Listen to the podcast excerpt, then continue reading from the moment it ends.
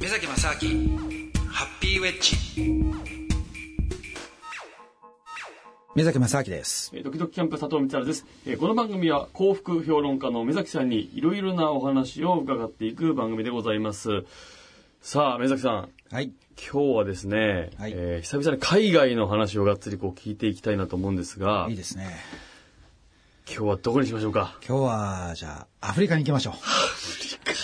アフリカですアフリカももうあの結構えっ、と幅広く行かれてるんですかそうですねアフリカちなみにアフリカって何カ国ぐらいあるかご存知ですかえ ー、何カ国あるんだろう10もうちょっとありますねあもうちょっとありはます、い、はい、どん結ぐら構ですちかっちゃい国とかたくさんあるんで実はね56カ国があるんですよあそんなあるんだはい。結構ね、大きいとこから小さいとこまであって。ああ、そうか、確かに地図見ると、こうなんか小さそうはい。な、ありますもんね。あとね、やっぱアフリカでかいですよね。でかい、確かに。その、サイズとしてね、ああ、あーいろんなその大陸としても大きいから、はだいからやっぱりいろんな国があるんですよ。で、ちなみにあの、佐藤さん、アフリカ行ったことはこれ実はですね、ロケでですね、あの、5年ぐらい前になるんですけども、あの、ザンビアと、ザンビア。あーはい、ジンバブエに あー、いい場所じゃないです出か。まいりました。はい。いや、かなりもう、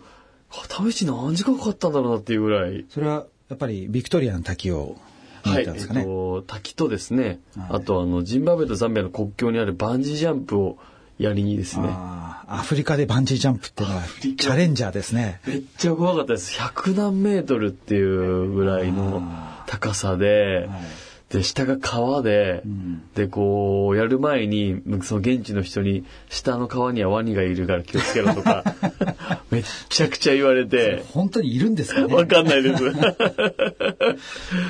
ー飛んだっていう思い出がありますね。で本当に飛んだんですかじゃあ飛びました。どうでしたいや、もう、ただただ、僕、基本的にあんま、その得意じゃないんですけど、はもう仕事だからっていうことで、こう、飛びましたね。それバンジージャンプは前にやったことあったんですかえーっと、その前日本で、あのーマザー牧場って千葉県にあるところで、あはあれ何メートルだろうそれこそ10メートルとか20メートルぐらいの、 10メーターだとバンジージャンプはなあ、らないなでいすよ。か、20メートルぐらいかな。もう 全然、超低い。 10 10メーターって あの、普通の飛び込み台ぐらいのとこですから。 あでもなんか、本当にもう超、あのー初心者みたいな、あーはいはい。あの、家族でも楽しめるみたいなのがあるんですけど、それ以来だったんで、あ、そうですか。はい。まあ、それは仕事だったんですけど、うん、なるほどね。でも、あれですね、このザンビア、ジンバブエっていうと、本当に、まあ、世界でね、あの、三大バクと、バクってあの、ね、滝のと言われてる、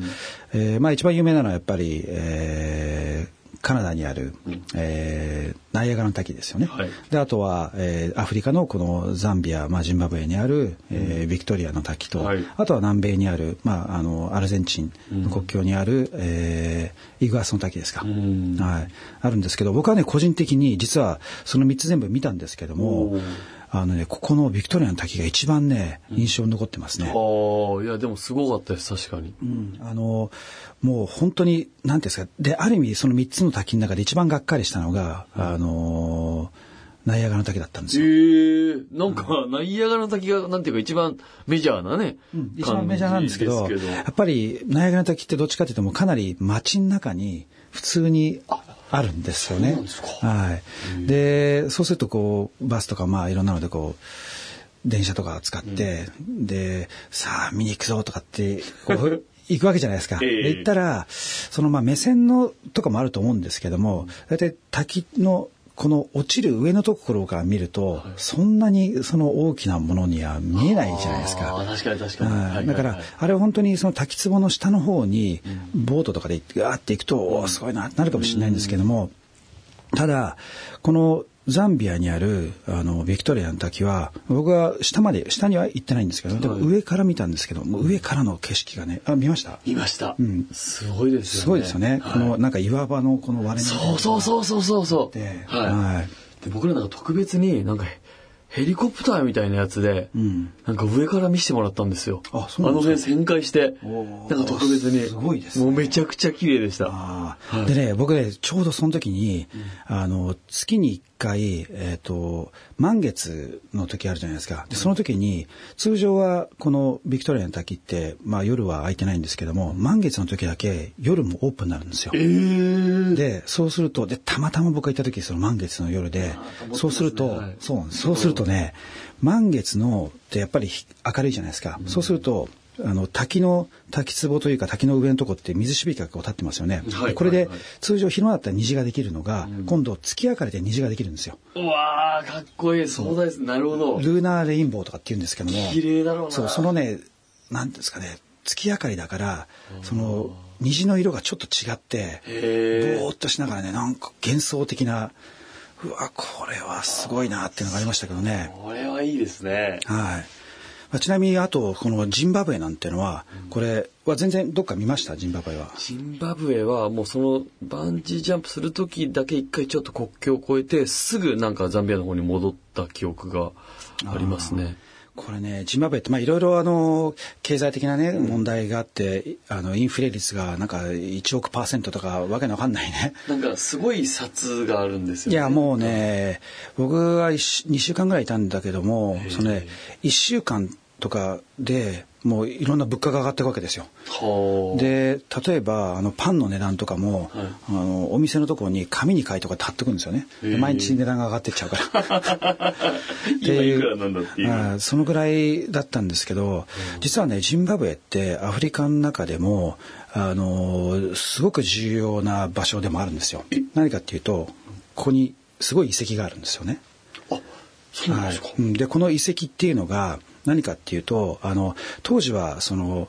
アフリカっていうとまあ確かに人類発祥の地とかっていうものはあるんですけれども、その後文明が発生したっていうのはどちらかというとその後じゃないですか、んで西洋だったりとかいろんなところでこうね文明が、まあ、中国とかできましたとだからアフリカっていうのは基本的にそのすごく遅れてる、まあ、場所だっていうイメージがずっとあったわけですよはいはい。で特にヨーロッパなんかはそういう思想があったからこそアフリカをその植民地化して、うんでアフリカの人たちをこう奴隷として、まあ、あの連れてったりとかそういうことがあったわけですよ、でもこのジンバブエにあるグレートジンバブエっていうね遺跡があるんですけども、これをこれがね、えーと発見されたのは結構最近なんですけども、うんえーっとさ確かねちょっとねあの正しい何世紀かっていうのちょっと,、えーっと今うろ覚えなんですが、はいその当時のそのグレートジンバブエができた時のその石のこういう遺跡なんですけれどね、はいその石の遺跡の作り方を見たら当時のヨーロッパなんかよりも全然テクノロジーが進んでたっていうへえ。分かってどういうことだとおお。アフリカの方が文明進んでただろうっていうすげえ。すごいインパクトがある場所なんですよはだからこれはある意味アフリカにとっても実はすごく意味があ。うん。ある場所でもあるんですよね、へえだからそういうこう見に行きたくて行ったんですよへえ。